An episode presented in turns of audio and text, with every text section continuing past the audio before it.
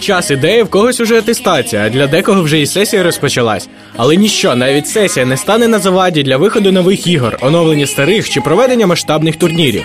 Цього разу саме програма кіберспортивних новин Inside Gaming на радіо КПІ стане вашим гідом у даному складному піксельованому світі.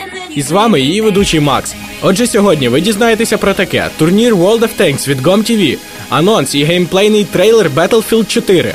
Повернення турніру Palit Jetstream Cup по СК2 HOTS, фінали StarLadder Star Series, викрадено енциклопедію по Fallout, популярність ігор в березні на порталі Twitch TV та про нові ігри в квітні. Одна з найбільших кіберспортивних організацій у світі GOM.TV анонсувала Wargaming Net Liga, що присвячена грі World of Tanks, а бюджет до турніру сягнув 100 тисяч доларів. GOM.TV вже не перший рік проводить кіберспортивні змагання. Після виходу StarCraft 2 саме GOM.TV отримала дозвіл від Blizzard на проведення турнірів на території Південної Кореї.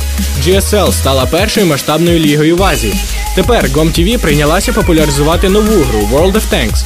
В грандіозності даного івенту ніхто не сумнівається, адже всім відомо, що турніри від GOM.TV транслюються по всьому світу. Щодо ігор World of Tanks на турнірі, відомо лише, що до самого фіналу матчі будуть проходити у форматі Best of 5, а фінал буде в форматі Best of 7. Чемпіони отримають 50 тисяч доларів. Нещодавно завершилася конференція розробників GDC 2013, під час якої компанія Electronic Arts та DICE опублікували дебютний відеоролик з демонстрацією ігрового процесу екшн-шутера від першої особи Battlefield 4. Ролик показує нам геймплей із кампанії, демонструючи усі переваги оновленого рушія ПК-версії гри. Також в мережі з'явився й дебютний трейлер до гри. Відеоматеріалу вистачить майже на 20 хвилин перегляду. Фанати Battlefield 4 можуть передивитися дані відео на Ютубі. Компанія Palit разом із CyberArena.tv анонсували нову серію турнірів Palit Jetstream Cup в кіберспортивній дисципліні StarCraft 2 Heart of the Swarm, де щотижня буде розіграно грошовий приз, а також сучасну відеокарту в кінці місяця на фінали. Реєстрація безкоштовна. На сторінці турніру можна знайти пряму трансляцію, рейтинг учасників та відеозаписи матчів. Турнір буде проводитися щосуботи. Формат проведення Single Elimination. Щотижневий приз 100 доларів. З 4 по 7 квітня в Київ Кіберспорт Арені пройшли фінали п'ятого сезону Ліди StarLadder TV Star Series. Ігровими дисциплінами були Dota 2, CSGO і Point Blank. Кращі колективи Європи приїхали на фінали, щоб поборотися за чималі грошові винагороди. Організатори також порадували глядачів цікавою шоу-програмою і навіть провели аматорські міні-турніри з приємними призами. Результати всіх матчів та турніру в цілому можна знайти на порталі StarLadder.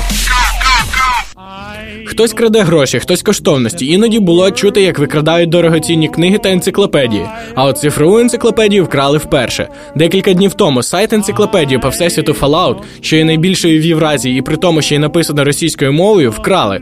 Власник енциклопедії, що проводив адміністрування ресурсу і володів ним, попередив усіх користувачів, що увесь контент було привласнено третіми особами. Наразі адміністратор продовжує своє розслідування. А поки що дана енциклопедія доступна за тимчасовою адресою falloutarchives.org.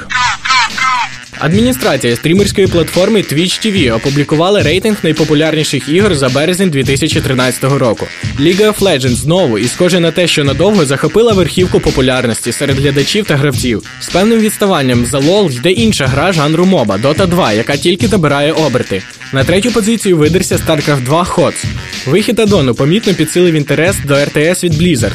Число глядачів помітно зросло, що дозволило обігнати іншу гру від Blizzів World of Warcraft Місце в Пандарія. Багатомільйонна аудиторія танкістів починає відчувати дух кіберспортивних змагань і також починає дивитися стріми. Березнева позиція World of Tanks 12. А от CSGO здає позиції і з 13-го місця рухнула поза межі топ-20. Хто пройшов вже всі цікаві для нього ігри, той може пограти у щось нове, що вийде у квітні. 16 квітня виходить DLC до гри Dishonored під назвою The Knife of Dunwall. 19-го виходить мега-супергеройський файтинг Injustice Gods Among Us, в якому будь-хто в ролі Супермена чи Бетмена може відлупцювати будь-якого іншого супергероя чи суперзлодія із серії коміксів DC Universe. 23 квітня вийде нова частина Dead Island і імення її Riptide.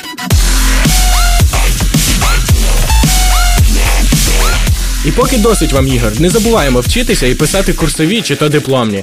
На сьогодні це все. Повтори попередніх випусків на сайті r.kpi.ua. Ваші відгуки і побажання залишайте в пабліку ВКонтакті slash KPI Gaming. А з вами був Макс, a.k.a. Ghost. Good luck, have fun!